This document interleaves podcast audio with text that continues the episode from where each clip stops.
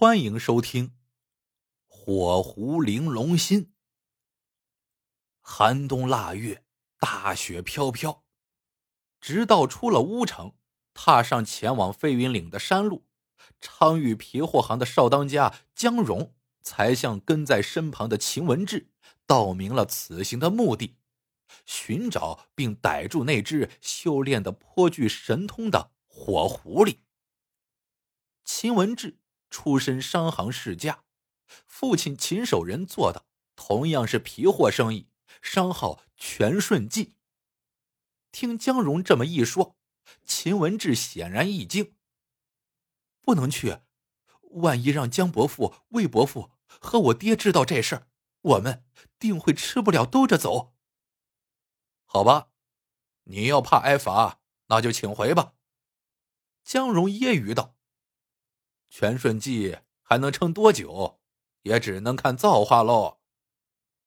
秦文志口中提及的魏伯父，是和兴货站的老掌柜魏禄。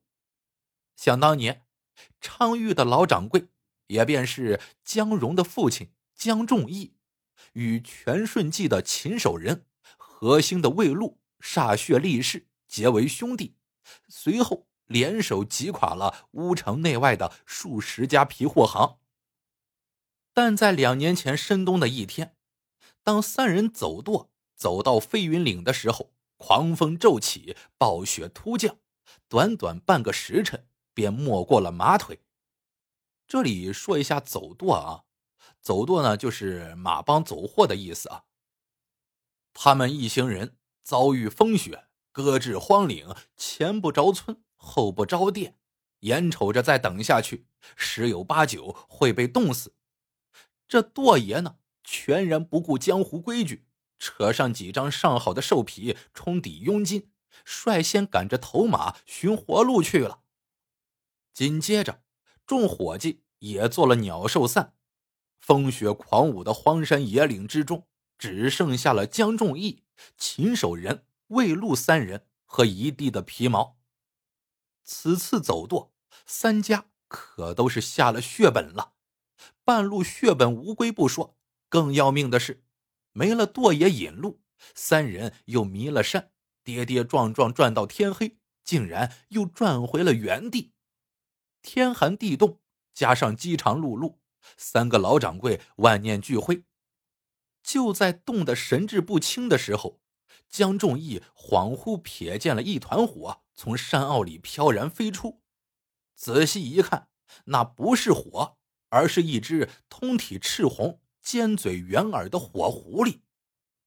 秦守仁和魏禄也看到了，那火狐身形轻灵，由远及近，只是在舵架上打个滚火焰便呼啦啦燃烧起来，顷刻间驱散了寒冷和黑暗。数日后，三个老掌柜。侥幸活着回到了乌城，途中还碰上了舵爷和两个伙计的尸首。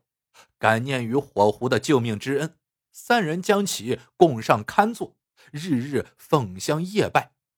只不过货行生意元气大伤，从此萎顿不振。这段堪称神奇的遭遇，三个老掌柜都曾讲过，并嘱咐小辈们牢记这份恩情。如今江荣却要去抓火狐，这分明是忘恩负义。哼，少给我讲大道理！江荣冷哼一声，亮开了巴掌。有人出价五万大洋，要买活着的火狐狸。我叫上你，且得手后平分，是拿你当朋友看，合力重振昌玉和全顺记的雄风。可我爹说了。那火狐已得了道行，怕什么？有我这宝物，我们一定能降住他。江荣打断秦文志，洋洋得意的拍了拍背包，包里装着一张硕大的软丝渔网。那可是请高人施了符咒的法器，即便是千年精怪也会逃无可逃。秦文志和江荣行了两日。飞云岭已近在咫尺，秦文志问江荣：“这次为何不带魏家人？”要知道，他们的父辈自从结盟后便亲如一家，素来同甘共苦。江荣撇撇嘴说：“魏禄那个老家伙身后无子，又体虚多病，等他一死，乌城的皮货行当就只有江秦二家，与其三足鼎立，不如两家平分秋色。”有道理。秦文志又问：“到底是谁要买火狐狸？做什么用啊？还有，他为何不自己去捉呢？”是个外地人。他母亲杂症怪病缠身，失心疯、心口痛、肺痨，时常昏厥，时日无多。大夫就给他开了胃药，狐狸心，最好是山中修炼上百年的火狐，一颗玲珑心至少能续三十年寿命。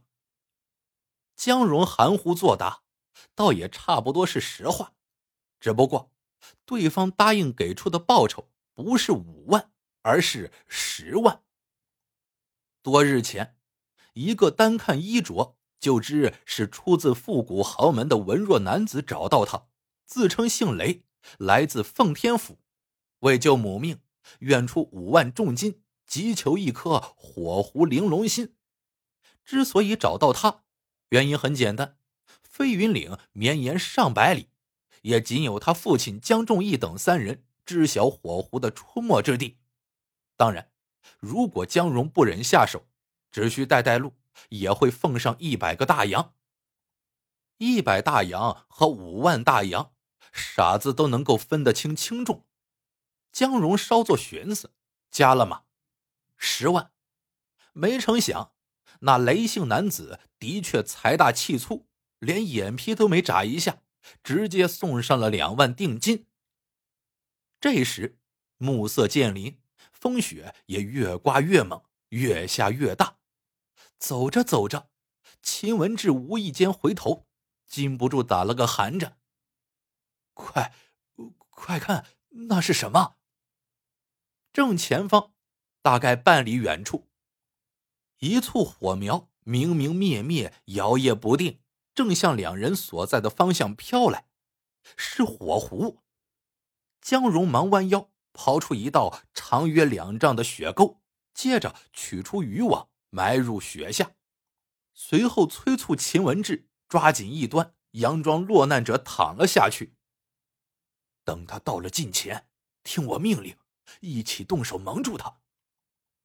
江荣心下早就盘算过，两年前火狐能救他们的父亲，说明他修的是善念，眼下。也定然会来救他和秦文志，只要他傻乎乎进前，两人就一跃而起，逮他个没商量。可秦文志仍慌得不行，颤声问道：“那火力精道行不浅，该不会算出咱们是来捉他的吧？”闭嘴，别出声！江荣呵斥道：“他能耐再大，也不过是只畜生。”当那团火飘到跟前的刹那，秦文志终究忍不住大叫起来。只见那火狐狐面人身，模样狰狞，斧一照面，便抡圆手中火把，对准江荣的脑门狠狠砸下。快起来，照他！江荣也吓得够呛，惊声招呼秦文志起网。可让他做梦也没有想到的是，渔网刚张开。就被火把烧得七零八落。该死，那画符的所谓世外高人，原来是个江湖骗子，渔网屁用不顶。瞄到火狐，再次挥起了火把。江荣指着秦文志，哀嚎道：“大仙饶命啊！呃，这这都是他的主意，是他要捉你的。”见江荣恶人先告状，秦文志张口正要骂。却听“咣咣”两声闷响，一下落在了江荣的胸口，一下砸上了他的脑门。重击之下，秦文志眼前一黑，忽悠悠昏死过去。江荣也受伤不轻，瘫倒在地，趴了窝。但见那火狐跨步上前，在抬脚踏上他心口的同时，也摘下了面具。江少当家的。就凭你这点本事，也配和我斗？谁能相信，藏在狐面面具之下的那张脸，居然是顾江荣捕狐的雷姓男子？呆傻半晌，江荣总算醒过了神。你为何要兜圈子，骗我害我？那你又为何要骗他害他？雷姓男子嘲讽回来。在来飞云岭的路上，江荣早就盘算好了，等河里捕获火狐之后，他就会抽冷子弄死秦文志，让他长眠雪下。到时候，昌玉便能在乌城一家独大。这同样也是雷姓男子的如意算盘。江家、秦家不都是后继有人吗？那我就让你们的人没了。你是？我是魏老掌柜的远方侄子。再过几天是老爷子的六十大寿，我将过继给他做儿子，而绝了你们两家的后，就是我送给他的大礼。哈哈哈哈！用不了多久，不光何兴是我的。整个乌城也将是我的。雷姓男子愈发得意，边哈哈大笑，边拽出把利刃迎头扎下，就想结果了江荣的性命。江荣拼死攥住刀刃，鲜血汩汩流下。这时，秦文志悠悠转醒，又摇摇晃晃站了起来。文志，救我！文志！江荣大喊。秦文志揉揉撕裂般疼痛的脑袋，捡起火把，立在了雷姓男子身后。你那么恶毒，早就该死！喂，快弄死他！明摆着，秦文志试图坐收渔人之利，只待雷姓男子得逞，秦文志就将出手。雷姓男子不傻，当即猜透了他的心思，冷不丁一个后踹，不偏不斜。击中了秦文志的下腹，江荣也趁势一滚，躲开了利刃。接下来，三人全疯了似的厮杀成一团。而此时，在昌裕皮货行，江仲义江老掌柜邀来了何兴的魏老掌柜和全顺记的秦老掌柜，紧捶了几下腿后，开了口：“哎，我这老寒腿呀！”疼的揪心呐！两位老弟呀，人都说人可欺，天不可欺；人可瞒，天不可瞒。这两年，我这心里实在是愧疚的很呐，还夜夜做噩梦。江老大，你什么意思？别忘了，我们可是起过毒誓，谁敢乱来？必将断子绝孙。秦守仁咬牙道：“两年前的一幕幕，至今仍夜夜入梦。三人被困飞云岭，全冻晕过去。昏昏沉沉中，秦守仁醒了，影影绰绰看到一个红衣人在烧他们的皮子，那都是钱呢。也许是脑子被冻僵了。”也许是本能使然，秦守仁强撑着，掏出尖刀，翻个身扎了过去。江仲义也醒了，见秦守仁正与那人撕扯，还动了刀，连想都没想，就抄起一只剁架打了过去。很快，那红衣人便倒了下去。等彻底清醒，借着火光，两人终于看清，对方是个女子。身穿红袄，模样清秀。江仲义猜测，他是个过路山民，点了剁架皮子是为了给他们取暖，他们却恩将仇报，害了人家的性命。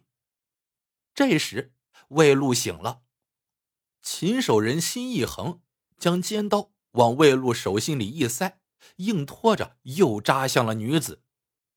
咱们都是结拜兄弟，也是一根绳上的蚂蚱。有货就得一起扛着，谁也别想跑。藏尸深山，在回乌城的路上，三人商量了一阵，又统一口径，编出了个火狐大义救命的故事。